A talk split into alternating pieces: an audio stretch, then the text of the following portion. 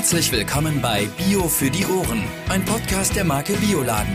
Bei uns erfährst du spannende Fakten, Wissenswertes und Hintergründe direkt aus dem Bio-Bereich. Moin Moin und herzlich willkommen zu Bio für die Ohren. An dieser Stelle wie immer mit Judith und Jan. Hi Judith. Hallo Jan. Heute sprechen wir über ein Thema, worüber ich äh, zumindest relativ wenig weiß. Ja was eigentlich daran liegt, dass ich keine Haustiere habe. Judith, wie sieht's bei dir aus? Ich habe auch nicht ein Haustier. Wir sprechen heute über Hundefutter beziehungsweise auch äh, Katzenfutter und haben dazu äh, Christian Franke eingeladen vom Unternehmen Yara. Moin Christian. Hallo Jan, hallo Judith. Grüß euch. Hallo. Schön, dass du dabei bist. In dieser Folge werden wir unter anderem darüber sprechen, was macht Bio-Hundefutter und Katzenfutter eigentlich aus? Wo wird das produziert? Was steckt da alles drin? Und wo liegen die Qualitäten der Produkte und natürlich auch der Rohstoffe? Und sprechen unter anderem auch darüber, was man bei gewissen Ernährungsformen beachten sollte.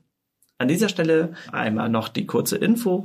Ab Minute 35 hatten wir leider etwas technische Probleme. Wundert euch deshalb nicht über die geringere Qualität. Jetzt erstmal viel Spaß und äh, Christian, erzähl doch mal. Ja, sehr gern. Ähm, mein Name ist Christian Franke. Ich arbeite für Yara Organic Pet Food, Biotier-Nahrungshersteller und bin im Vertrieb tätig seit, naja, nun mittlerweile dreieinhalb Jahren für Jahre, aber tatsächlich schon seit über zwölf Jahren in der Biobranche unterwegs.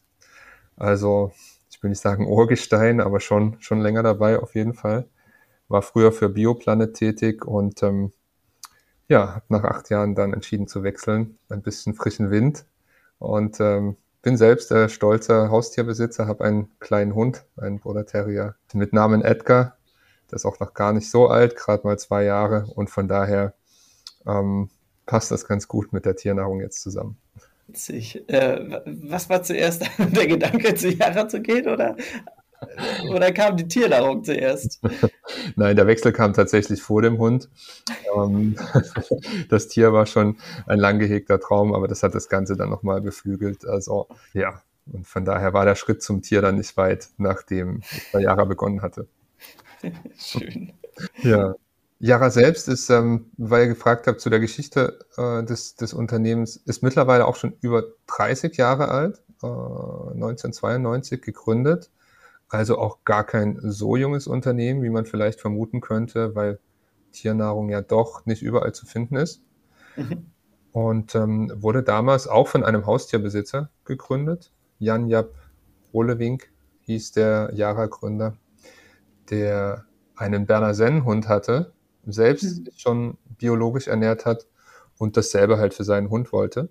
Aber er hat halt weit und breit keine Tiernahrung in, in Bioqualität gefunden. Und da hat er sich kurzerhand entschlossen, okay, ich mache das jetzt, ich mache das jetzt einfach mal selbst. Hat er selber angefangen zu kochen erstmal? Hat er selbst angefangen äh, zu, zu kochen oder die Rezepte zu schreiben. Er war selbst schon in der Tiernahrungsbranche auch tätig, hat dann angefangen zu produzieren also Biotiernährung zu produzieren und ähm, hat nach einiger Zeit aber gemerkt, dass der Verkauf selbst nicht so seins ist und hat sich dann im Laufe der Zeit auf die Produktion fokussiert und ähm, das Unternehmen dann verkauft. Ach so, okay. Ich möchte noch mal ganz kurz dazu äh, zu dem Haustier zurückkommen. Also Edgar heißt er. Und ähm, ist es Einstellungsvoraussetzung, eine Katze zu haben oder, oder, ein, oder ein Hund? Also ich meine, du hast ihn danach gekauft, aber ich meine vielleicht. hat Tara gesagt, nee, also alle Menschen, die bei uns arbeiten, brauchen ein Haustier. Nein, es ist kein Einstellungskriterium bei, bei Yara, da ein Haustier mitzubringen. Aber das hilft natürlich schon, ähm, wenn man dann Verbundenheit zum Unternehmen entwickelt und eine Leidenschaft teilt und äh, ja auch weiß, von, von was man spricht. also man kann natürlich auch die Tiernahrung selbst noch probieren. Auch das wäre qualitativ möglich, aber ich glaube, es ist äh, mit einem Haustier dann doch leichter. Jetzt musst du aber doch einmal verraten, ist es erlaubt, die Haustiere mitzubringen zur Arbeit ins Büro?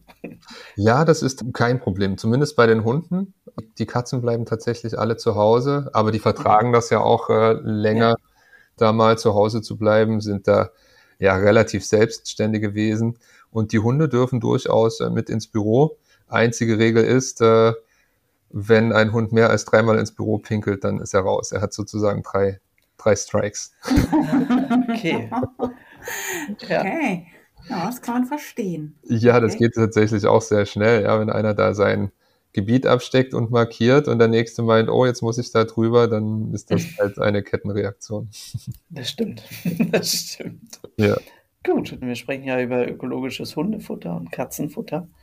Und also ich finde es erstmal super spannend. Du hast ja gerade schon erzählt, dass äh, der Gedanke kam in Verbindung mit dem eigenen Haustier. Ich stelle mir jetzt so die Frage, also klar, äh, auf welche Zutaten kommt es denn da in der Regel an, sage ich mal? Also wenn wir jetzt da über das Biofutter sprechen, vielleicht kannst du einfach mal von vorne ein bisschen erzählen, was da alles zugehört. Wo müsst ihr euch alles Gedanken machen? Wo steckt überall Bio drin? Ja, also das, äh, der Bioanteil ist ähm, wie auch bei den ökologischen Lebensmitteln, die man im Bioladen findet, äh, sehr hoch. Das heißt, er liegt bei mindestens 95 Prozent. Ansonsten darf das Produkt sich nicht äh, Bio nennen. Und so ist es auch bei der, bei der Biotiernährung. Das heißt, mindestens 95 Prozent der Rohstoffe werden ökologisch ähm, gesourced. In der Regel sind es mehr und nur ein sehr geringer Anteil ist nicht Bio. Das sind oft äh, Mineralstoffe und Mikronährstoffe, die halt einfach entweder nicht biozertifizierbar sind oder in Bio-Qualität nicht zu finden sind. Ansonsten ist das Thema der Zusammensetzung sehr, sehr komplex, da es hier auch tatsächlich zwischen den einzelnen Herstellern von, von Tiernahrung generell gibt es große Glaubenskriege, was muss rein, was muss nicht rein. Wichtig ist aber auch wie beim Menschen, dass die Makronährstoffe in der richtigen Zusammensetzung, also sprich äh, Fette, Kohlenhydrate und Eiweiße vorhanden sind und zwar so, dass das Tier ausreichend ernährt ist, aber jetzt halt äh, keine Mangel an Energie hat oder nicht übergewichtig wird auf der anderen Seite und dass natürlich auch die Mikronährstoffe in guter Zusammensetzung im Futter enthalten sind. Das heißt, das sind dann Vitamine, Mineralstoffe und all das, was dazugehört. Also das ist erstmal das, was rein muss. Und ja, das drumherum, da gibt es dann ganz viele Details, die man beachten kann oder die je nach ähm, Präferenzen oder je nachdem, äh, in welchem Lebensstadion das äh, Tier sich befindet, noch unterschiedlich sind. Ja, natürlich, klar. Ich, hatten wir ja vor kurzem mal Holle auch, ne? Ja. Natürlich, also äh, unterschiedliche äh, Lebenssituationen oder Stadien äh, verlangen natürlich unterschiedliches Futter. So, und da bietet ihr alles. Also wo ist denn da so ein Unterschied, wenn ich, wie gesagt, also ich habe mich ja leider als Nicht-Tierhalter geoutet. Ich habe mal Schildkröten gehabt, dass sie jetzt nicht mehr leben. So, äh, kommen wir zurück. ja, wo, was macht das Tierfutter dann äh, gerade in dem frühen Stadion irgendwie aus? Wie verändert sich das? Ja, also das ist sehr ähnlich wie bei Menschenkindern auch, sage ich mal, wenn sie sich im Wachstum äh, befinden, brauchen die halt von dem einen oder anderen Nährstoff einfach noch mehr. Im äh, Hinblick auf äh, Welpen zum Beispiel ist es so, dass sie einen höheren Energiebedarf haben, der oft durch mehr Proteine im Futter oder auch einem etwas höheren Fettanteil gedeckt wird.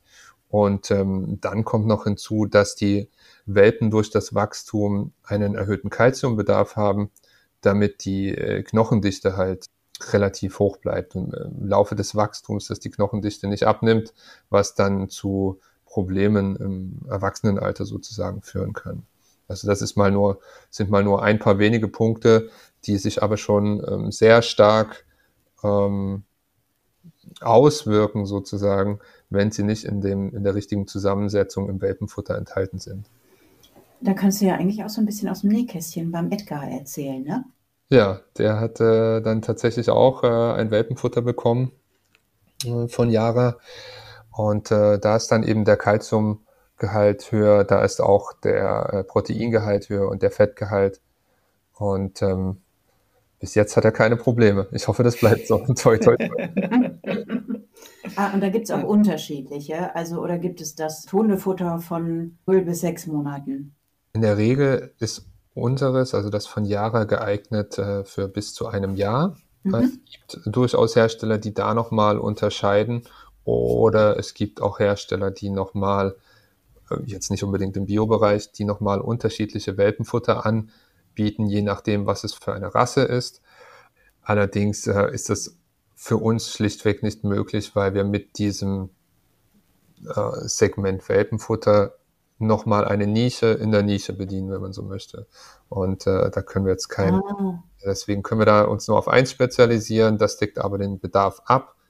Und ja, von daher sind wir damit schon ganz gut aufgestellt. Ja, das stimmt. Also generell ja Hundefutter, Katzenfutter und dann in Bioqualität sieht man jetzt nicht alle Tage. Also ich weiß nicht, ob es natürlich wahrscheinlich ein Unterschied, wenn man ein Haustier hat, dann wahrscheinlich ein Riesenunterschied, aber wo produziert ihr denn dieses Futter? Und bevor ihr produziert, gibt es natürlich auch einen Auswahlprozess der Zutaten.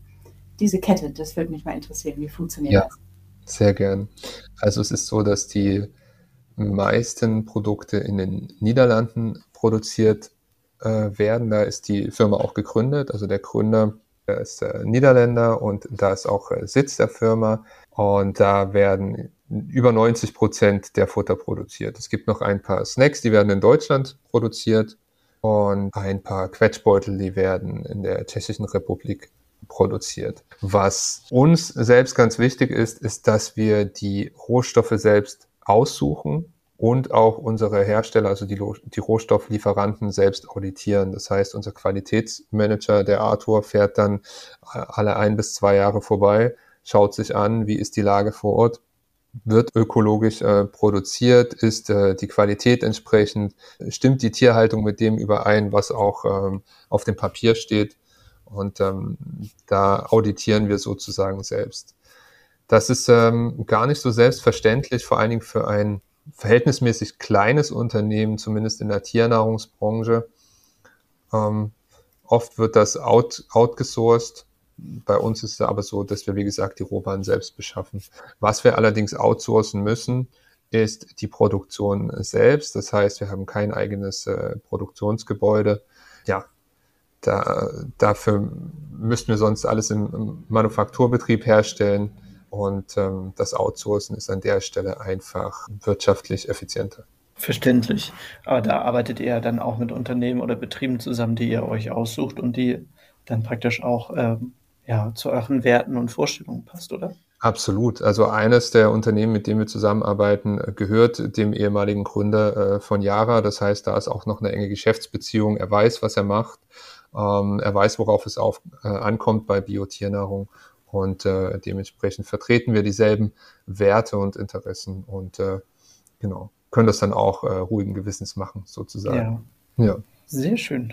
Kommen wir auch nochmal auf das Nassfutter zu sprechen. Wir haben ja gerade sowieso schon die Einteilung ein bisschen gehört ja. ähm, zwischen äh, ja, Welpen, Erwachsenen und Senioren. Glaube ich, so nennt ihr das auf eurer Homepage, ne? Genau. und äh, vielleicht gehen wir da einfach nochmal auf das äh, Nassfutter ein. Magst du da vielleicht nochmal ein bisschen was zu sagen? Wann wird welches verwendet? Ähm, wie sollte man es zubereiten? Vielleicht nochmal ein paar Tipps aus erster Hand. Ja, sehr gern. Also das Nassfutter unterscheidet sich erstmal im äh, Wesentlichen von dem äh, Trockenfutter durch den Feuchtigkeitsgehalt. Also wie der Name schon sagt, ist es Nass- oder, oder Feuchtfutter und hat dementsprechend einen Feuchtigkeitsgehalt von mindestens 60 Prozent, wohingegen ein Trockenfutter äh, bei maximal 14 Prozent liegt. Hm, okay. Das ist ein äh, gravierender Unterschied äh, dazwischen. Und ähm, der, es gibt neben der, neben der Feuchtigkeit ist es äh, so, dass das Nassfutter relativ leicht äh, kaubar ist äh, aufgrund seiner Konsistenz. Also es bietet sich an für alle Tiere, aber insbesondere für erwachsene alte Hunde, die dann auch nicht mehr so gut beißen können oder alte Katzen. Ich möchte mal nicht nur, möchte die Katzen mal nicht ausschließen. Und ähm, hilft auch äh, vor allen Dingen Tieren, die jetzt nicht ausreichend trinken. Das heißt, es gibt ja dann doch durchaus die eine oder andere Katze oder den einen oder anderen Hund, der einfach nicht ausreichend ähm, Wasser zu sich führt. Und das kann man ganz gut über das Nassfutter auch mit regulieren. Ah, okay, das ist auch nochmal etwas, worüber ich nicht äh, nachgedacht hatte zuerst. Aber klar. Ja. Was ähm, spannend für die Tierbesitzer ist, ist, dass das Trockenfutter, ich glaube auf dem Kilopreis gesehen, jedoch äh, günstiger ist, ist es halt komprimierter und es hat einen auf, auf ein geringeres Gewicht einen höheren Energiewert, dadurch, dass die mhm. Nährstoffe komprimierter in einem, in einem Trockenfutter vorliegen. Also das ist auch, glaube ich, noch ganz gut zu wissen. Als Tier nehme ich also erst zum Beispiel das Trockenfutter auf und würde dann irgendwie eine halbe Stunde später das Wasser bekommen. Genau, also beim Trockenfutter wird, wird äh, definitiv empfohlen, halt immer Wasser dazuzustellen. Meist zeigen die Tiere das auch an, aber äh, das ein oder andere Tier tut es halt nicht. Und wenn dann kein Wassernapf in der Nähe ist, dann trinkt es einfach nicht und dann besteht halt die Gefahr der Dehydration. Deswegen ist es, wenn man Trockenfutter füttert, ganz wichtig, halt immer ausreichend Wasser auch zur Verfügung zu stellen. Das heißt jetzt nicht, dass man beim Nassfutter darauf verzichten sollte, dem Tier Wasser zu geben. es ist einfach, äh, der Wasserhaushalt regelt sich einfach anders. Und ja, das sehe ich bei dem Hund von Freunden nämlich auch. Das ist ganz ja. lustig, wenn ich da zum Essen eingeladen werde, dann bereiten die das Essen zu. Wir setzen uns, dann guckt der Hund die ganze Zeit schon mit großen Augen, wann darf ich jetzt endlich, wann darf ich jetzt endlich? Und dann sagt er oder sie, jetzt. Und dann geht's los. Und äh, dann es erst das Futter und dann kurze Zeit später, dann ist der Napf bzw. das Trinkwasser dann leer. Ja, ja. Tun die Tiere das tatsächlich nach dem Fressen. Also mhm. ähm, ist auch grundlegend äh, möglich, natürlich das, äh, das Futter zu mischen. Das heißt, es kommt ganz drauf an, was, was der Hund oder die Katze präferiert. Generell muss man halt schauen, welches Futter sagt dem Tier auch zu. Äh, mhm. wenn es immer so einfach wäre, dass der Tierbesitzer sich aussuchen könnte, was dem Tier schmeckt, dann wären, äh, glaube ich, viele Tierbesitzer um einiges ähm, erleichtert, aber das ist halt nicht immer ganz so leicht. Man muss halt schauen, was möchte das Tier. Der Wurm muss dem äh, Fisch schmecken, nicht dem Angler, ne? Sagt man so. so ist es. Äh, oder der Köder muss dem. Du, und habe ich das richtig verstanden? Man könnte jetzt auch Wasser einfach in das Trockenfutter mischen und dann besorgt sich das voll? Nein, das, so ist es nicht, ne? Sondern. Das ist auch, äh, das könnte man tatsächlich auch tun. Also ist auch ein alter Geheimtipp sozusagen bei Tieren, die jetzt keine Lust haben, das Trockenfutter zu fressen, das mit lauwarmem Wasser einfach mal einweichen und ähm, dann wird es oft besser akzeptiert. Ist keine Garantie, aber funktioniert hin und wieder ganz gut. Und ein Edgar, wie macht der das so? wir müssen ja immer hier so ein Beispiel ranziehen, oder? Ja, ja, das, nein, das ist ganz gut. Also der bekommt größtenteils tatsächlich äh, Trockenfutter. Jetzt aber bei den heißen Temperaturen bekommt er schon auch öfter mal Nassfutter, damit einfach sichergestellt ist, dass er genug Feuchtigkeit oder Wasser in dem Fall zu sich nimmt. Wobei halt immer darauf äh, geachtet werden muss, dass eine Futterumstellung halt nicht so ad hoc passiert. Das heißt, das Futter wird dann auch oft gemischt weil es sonst halt schnell zu Magenproblemen oder Durchfall bei den Tieren kommen kann. Also eine Futterumstellung empfiehlt sich in der Regel über einen Zeitraum von, von sieben Tagen, dass man sagt, okay, man verringert langsam den Anteil des alten Futters und erhöht über die sieben Tage dann langsam den Anteil des neuen Futters, einfach um das Tier äh, schonend daran zu gewöhnen. Kommen wir bei der Thematik auf das äh, Thema Diäten für Hunde und Katzen zu sprechen? Der Change-Prozess mit sieben Tagen. Beispielsweise. Langsame Umgewöhnung. Ja, also wir haben ja vorhin schon über Welpen gesprochen. Und dann gibt es natürlich das Gegenteil des Welpen, ist dann der, der Senior, der auch einen äh, speziellen äh, Bedarf hat, allerdings halt genau den umgekehrten Bedarf, einen geringeren Energiebedarf. Und auch da muss das Futter oder sollte das Futter dann angepasst sein. Aber über diese Lebenszyklen oder Stadien hinaus gibt es natürlich auch noch andere Punkte, andere Lebenssituationen, in denen Hund oder Katze jetzt einen speziellen Bedarf an Futter haben. So ist es zum Beispiel bei einigen Tieren der Fall, dass sie Allergien entwickeln, entweder gegen tierische Proteine zum Teil oder gegen Getreide. Und in dem Fall empfiehlt es sich dann halt, getreidefrei zu füttern. Sei es jetzt nass oder trocken, je nachdem, was das Tier besser akzeptiert oder im Falle der tierischen Proteine dann Ausschlussdiäten zu machen. Das heißt, zu schauen, äh, aufgrund von Weglassen von, von ähm, gewissen Rohstoffen zu schauen, okay, okay, gegen was ist das Tier dann allergisch oder halt ganz auf die tierischen Proteine zu verzichten. Das ist äh, zumindest beim Hund auch möglich. Bei der Katze ist es eher schwierig, denn ähm, sie benötigt die Aminosäure Taurin und die gibt es nur in tierischen Rohstoffen. Okay, dann weswegen ist denn da die Qualität so wichtig?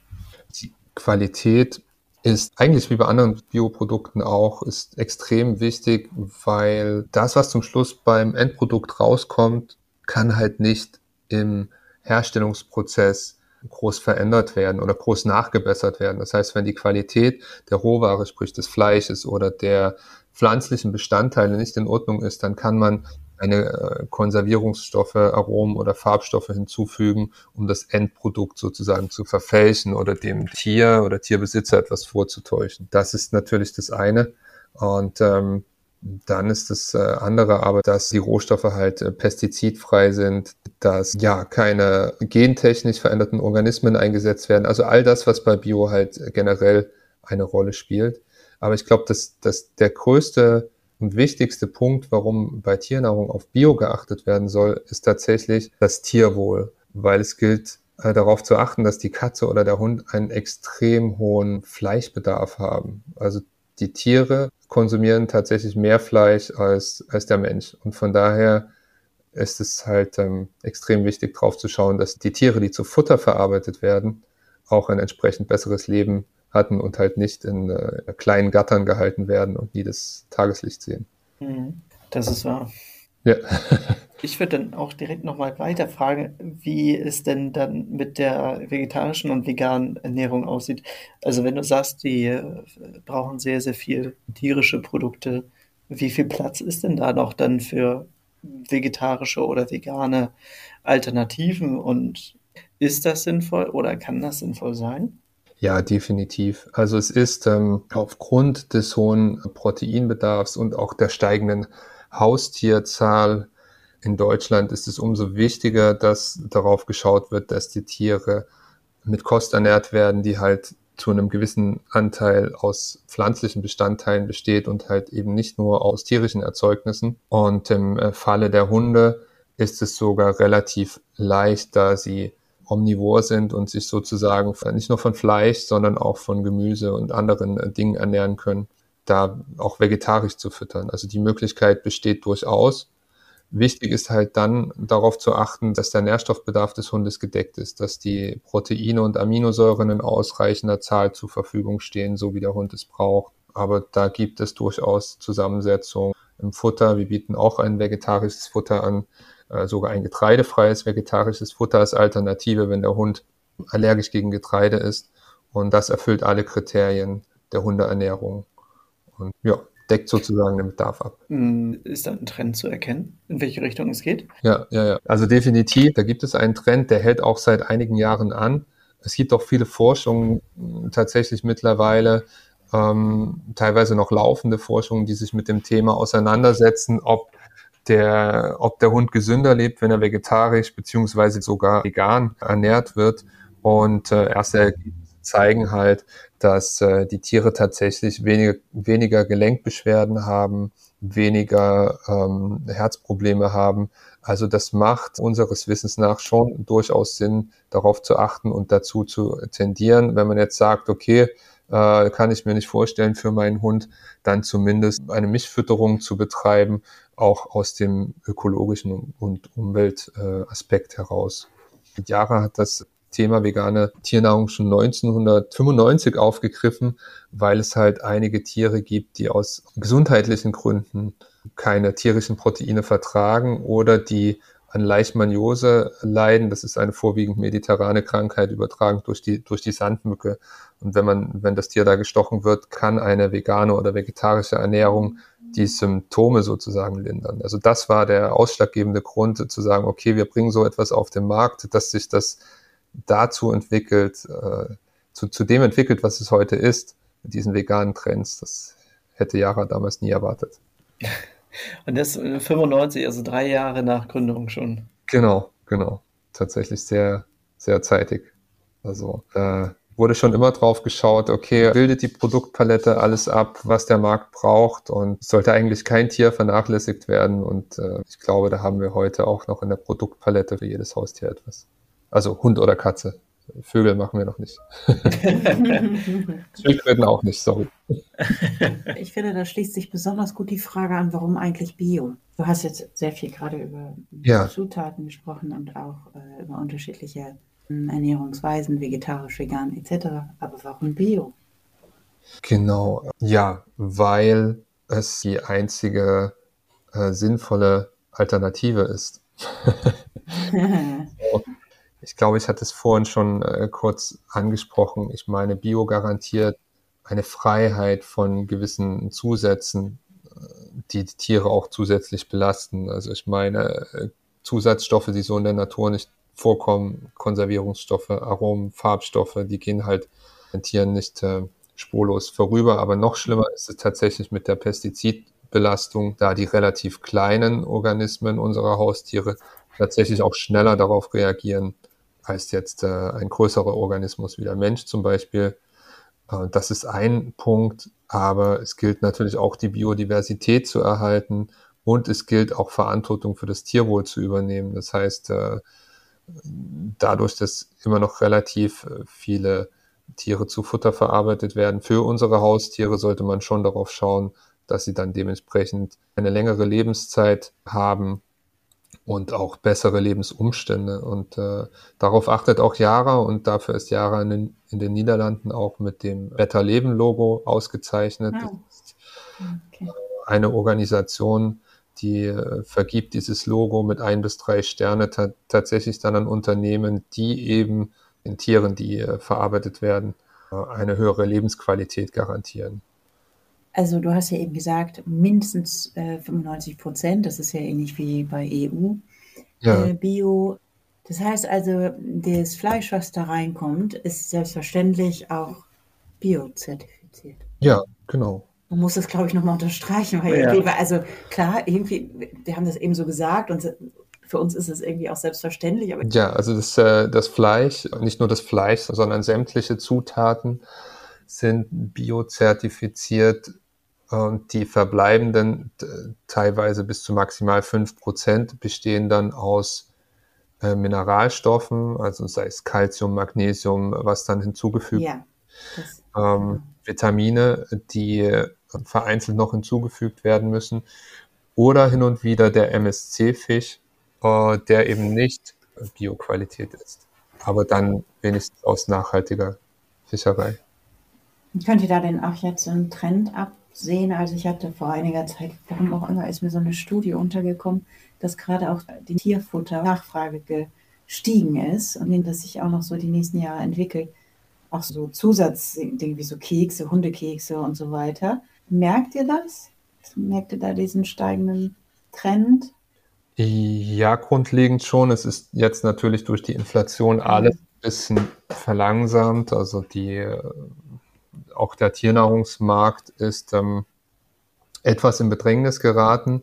Aufgrund des hohen Energieaufwandes bei der Produktion sind auch hier die Preise besonders gestiegen. Grundlegend die Jahre zuvor konnten wir sehen, dass die Anzahl der Haustiere in Deutschland halt äh, stetig ja. gewachsen ist und, und dementsprechend auch der Bedarf an Futter.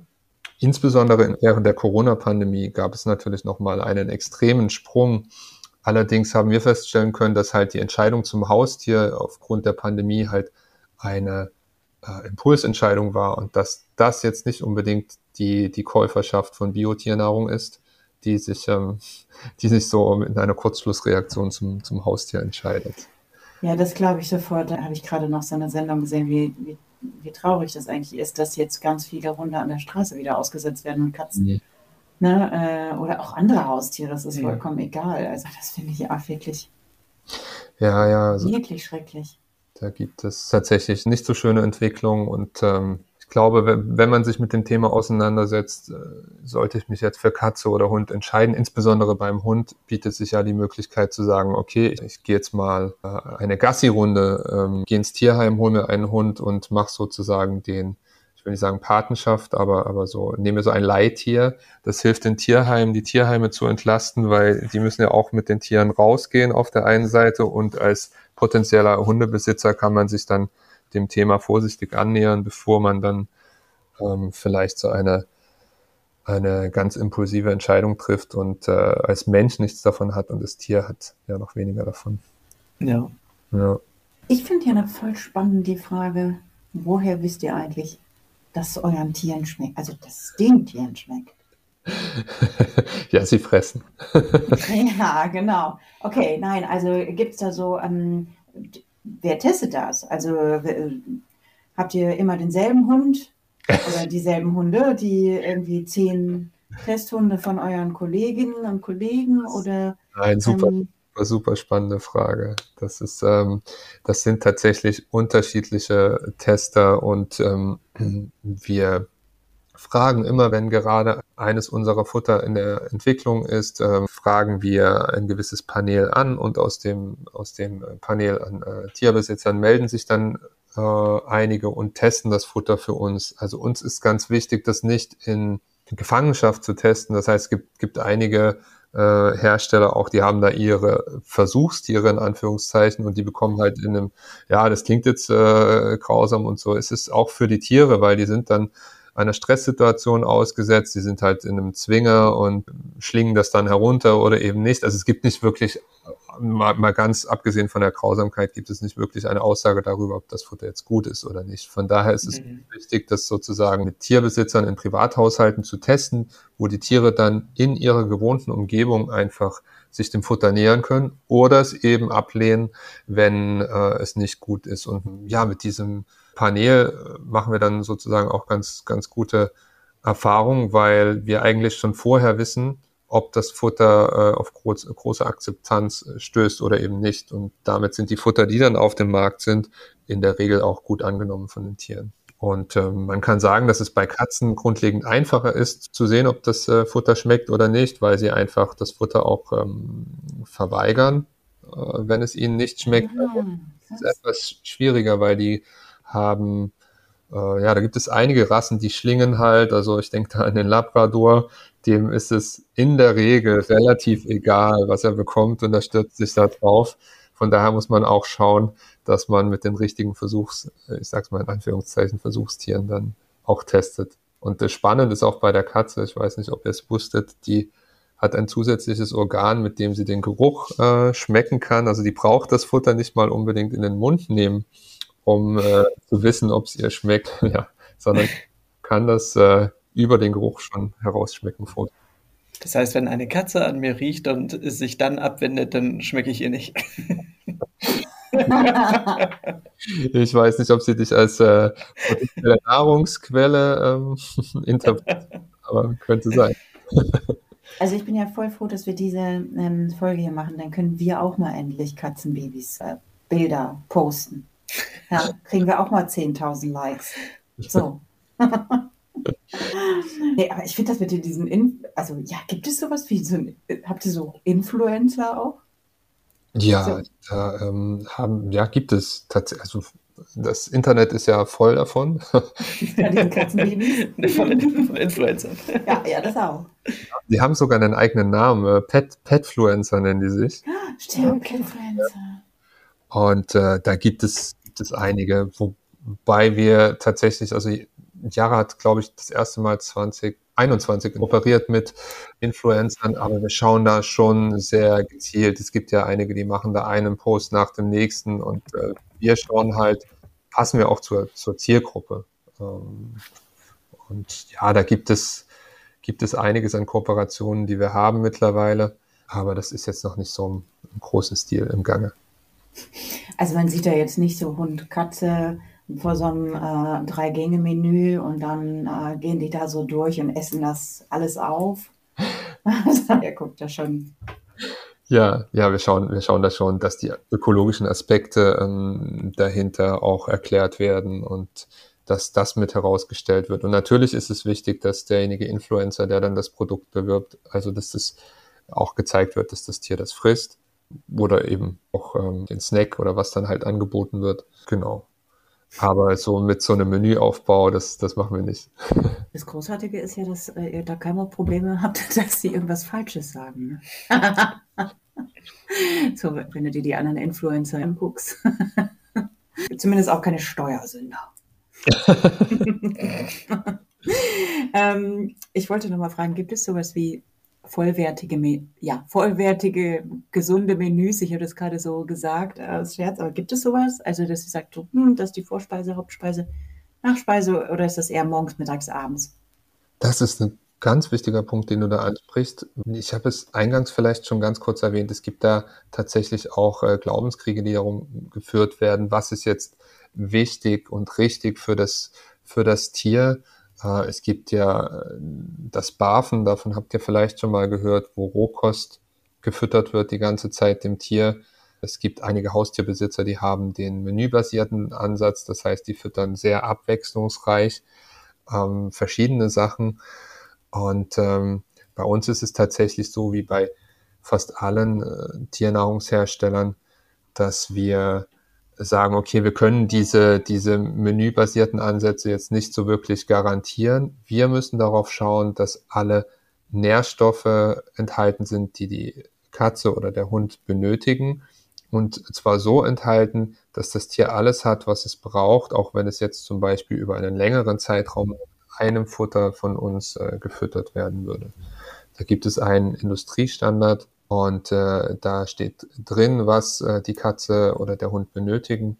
Und das, das packen wir äh, sozusagen alles mit rein. In diesen Standards, die erfüllt werden müssen, schauen wir natürlich, dass wir die Futter auch abwechslungsreich gestalten und auch äh, zusätzliche Benefits mit reinpacken. Deswegen schauen wir bei den Zutatenlisten zusammen mit Veterinärmedizinern, ob wir zum Beispiel noch Brennnesseln mit reinpacken, was die Nieren und äh, die Harnwege unterstützt oder ob wir bei den alten Tieren halt Teufelskralle mit reinpacken. Das ist eine Art ähm, Wurzel oder Gewächs aus, aus Afrika, was gut für die Gelenke ist. Und auf all sowas achten wir dann sozusagen.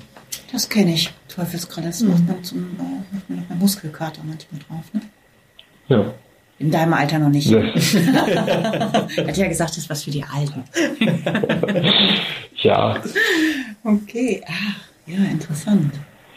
Genau. Ich finde das so spannend. Das, also, wenn man so gar nichts damit zu tun hat, hat man ja so manchmal auch über die Werbung äh, das Gefühl, also da wird einem so suggeriert, dass jetzt die Petersilie anfuttert das Wichtigste irgendwie so ist oder so Liebe vermittelt. Ne? Ja. Aber ähm, du stellst das ja jetzt so ganz pragmatisch, würde ich sagen, da. Was ist dann das Besondere? Was, also das Bio, äh, oder sind eure Kunden gar nicht so, dass die so diese Verwöhner?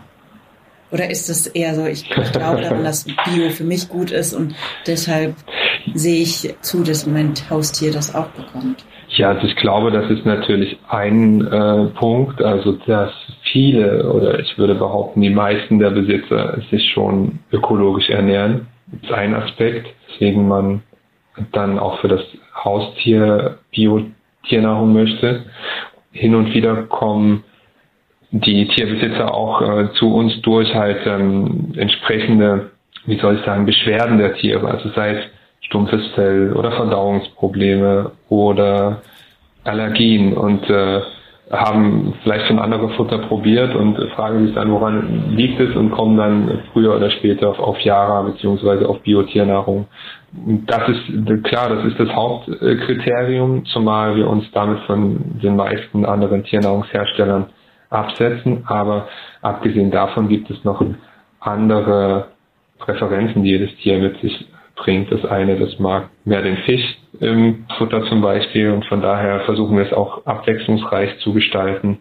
Und ähm, wie vorhin schon erwähnt, legen wir Wert darauf, dass halt auch einige äh, Zutaten mit Zusatznutzen sozusagen in die Zutatenliste wandern. Sei es jetzt die Teufelskralle, äh, sei es jetzt die Nesseln, sei es jetzt ähm, Baobab äh, für den Hund, wobei das ähm, eigentlich die Tanz äh, mehr erhöht, weil es so einen leicht, leicht süßlichen Geschmack hat. Also da, da ist die Liste der Nutzen sehr lang oder der Zutaten.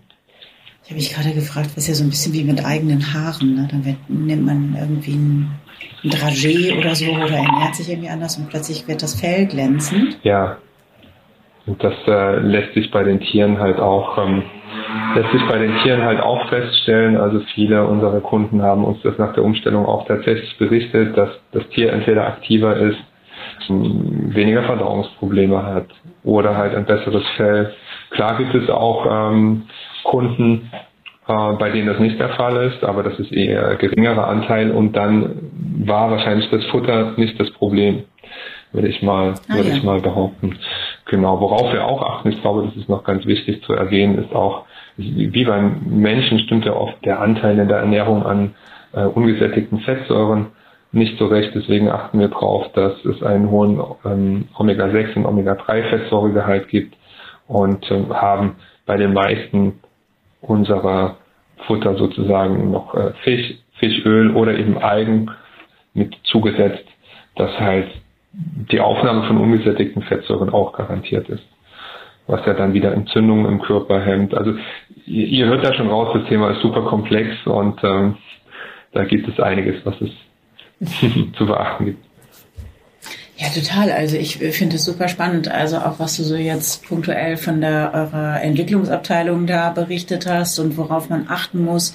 Und da sind ja doch sehr viele Parallelen auch zu unserer Ernährung, ne? Muss, muss man ja wirklich sagen. Also hm, wie sich das auswirkt. Ja, jetzt hast du gerade das Haarbeispiel oder Fellbeispiel genannt, ne? Ja, echt, echt spannend. Jetzt habt ihr aber nicht nur Futter.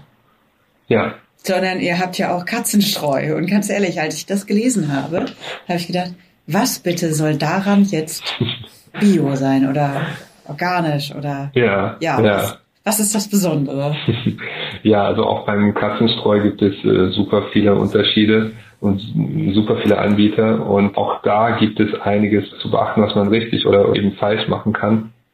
Und äh, viele Streus, die bestehen aus so einer Art Silikatgel oder Kieselgel oder aus einem porösen Material und je nachdem, woraus es besteht, hat es halt unterschiedliche Eigenschaften. Viele Streus stauben zum Beispiel, was äh, jetzt mhm. nicht so beliebt ist bei den Tierbesitzern, wie ihr euch vielleicht vorstellen könnt. Dann gibt es einige Streus, die sind tatsächlich aus Rinden von Bäumen. So Pinienstreu habe ich vor kurzem gesehen was aber nicht wirklich optimal ist, weil das, äh, das giftig ist wiederum. Also da gibt es viel, worauf man achten kann. Und äh, wir verwenden ganz normale Tonerde und die hat halt die äh, tolle Eigenschaft, dass sie nicht äh, staubt und dass halt nichts zusätzlich enthalten ist. Also ihr kennt es vielleicht von dem einen oder anderen Streu, habt ihr vielleicht schon mal bei Freunden gesehen, da kommt ihr rein äh, zum Katzenklo, das hat so einen ganz eigenen Duft. Also es sind auch keine, keine, soll ich sagen, Duftstoffe mit drin, worauf die Katze allergisch reagieren könnte. Und von daher ist es naturbelassen und ja, das ist das, äh, was wir verwenden. So naturnah wie möglich und daher auch äh, hier speziell und bio in dem Fall. Versteht sich Edgar mit Katzen? Also er würde sie gerne alle umarmen. Wie man das auch immer verstehen kann. ja, also er geht, äh, geht schon nah ran, aber wenn die Katze sagt nein, dann, äh, dann, dann bellt er kurz, weil er spielen möchte. Er versteht es nicht, warum die Katze nicht spielen will, aber. ja. Das verstehen wir ja manchmal auch nicht, was die Katzen so Ja, das, äh, die sind halt ganz eigen, das stimmt. Sehr schön. Ja. Fällt dir noch was Schönes ein in deinem Leben jetzt als Jara Mitarbeiter? Gab es irgendwie das große Hunde- und Katzenfest oder so bei euch? das war eine Anekdote, also ich finde Anekdote. Ja, Edgar hat es tatsächlich mal geschafft von in seinem jungen Alter, ich glaube, das war auch irgendwann während der Pandemie, da war er noch, noch nicht mal eins und äh, ich hatte gerade das erste Mal Corona hinter mir und wir haben beschlossen, ja, wir können ja, wir können jetzt mal wandern gehen, um da ein bisschen in Form wiederzukommen. Edgar ist vorgelaufen und hat auch auf seinen Rückruf gehört, ganz klasse, ist allerdings nicht den Weg zurückgekommen, den er zurückkommen sollte, sondern über eine Klippe nach unten gesprungen und das so vier Meter in die Tiefe und da ist uns als Hundehalter natürlich dann schon erstmal so das Herz in die Hose gerutscht. Also schön, dass der Rückruf funktioniert. Und äh, da sind wir direkt auch zum Tierarzt gefahren. Und der Kleine, dem ist nichts passiert, der hatte nur einen Schock. Dann durften wir wieder gehen. Am Wochenende ist es natürlich, äh, was jetzt kein Spaß zum Tierarzt zu gehen, weil entsprechend alles auch etwas teurer ist. Und er hat sich verabschiedet, indem er da nochmal an die Tür beim Tierarzt gepinkelt hat. Ach, nee. Ja, also aber es war ja das erste Mal ne, bei einem Tierarzt. also zweimal hat er noch. ja, ach so, ja, wegen der Strikes, also, ja. Hast du noch Hinweise an unsere ZuhörerInnen? Ja, einen, einen ganz wichtigen. dass, also wenn äh, das Tier dann doch mal sich erbrechen sollte, einen Durchfall haben sollte oder mit dem Fell irgendwas nicht stimmt oder es Allergien entwickelt, dann ist es jetzt Vermutungen hin oder her, die man vielleicht als Tierbesitzer selber hat, ganz wichtig, dann nicht irgendwie mit verschiedenen äh, Futtern experimentieren, sondern halt wirklich zuerst äh, den lokalen Tierarzt aufzusuchen und zu schauen und abzuklären, okay, ist nicht vielleicht, gibt es nicht vielleicht eine andere Ursache und dann erst sozusagen das Futter umzustellen. Ja, danke schön, lieber Christian. Ich hoffe, wir konnten ein wenig darüber informieren, worauf es bei Hundefutter, bei Katzenfutter ankommt und dass der Gang zum nächsten Bioladen oder der Gang zu Online-Lieferdiensten doch der richtige Gang ist. Wenn ihr nicht wisst, wo euer nächster Bioladen ist, schaut doch mal nach unter bioladen.de. Dort findet ihr die Ladensuche. Gebt einfach eure Postleitzahl ein, dann findet ihr den Bioladen, der bei euch um die Ecke ist. Ich wünsche euch viel Spaß, viel Erfolg beim Stöbern und jetzt wünsche ich allen noch einen schönen Tag. Auf Wiederhören.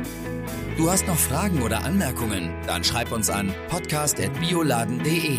Bio für die Ohren wurde dir präsentiert von Bioladen, eine Marke des Bio-Großhandels Weiling. Biopionier seit 1975. Dir hat gefallen, was du gehört hast? Dann sei bei unserer nächsten Folge Bio für die Ohren wieder dabei. Infos zum Podcast findest du auf bioladen.de.